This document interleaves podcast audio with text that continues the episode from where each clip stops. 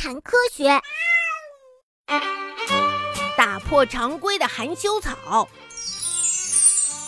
当含羞草合上了叶子，叶柄向下垂的时候，大部分的动物呀都会以为它是真的枯萎了，立刻转头离去。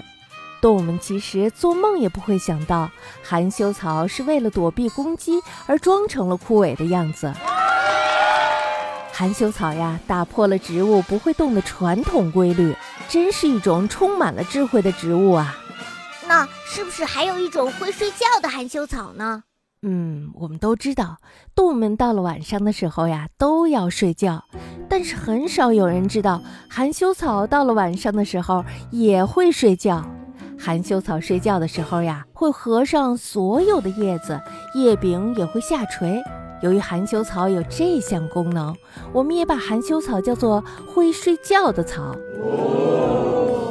含羞草呀，还有另外一项功能呢，那就是自我麻醉。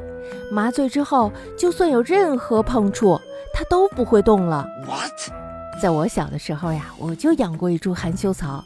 这株含羞草呀，可真是了不得。我把手轻轻地往它的叶片中一放，它立马就垂了下来。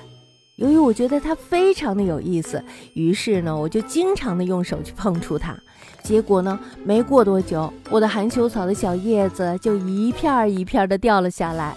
所以呀，小朋友，如果你也养了含羞草，那么千万不要经常的去用手碰触它。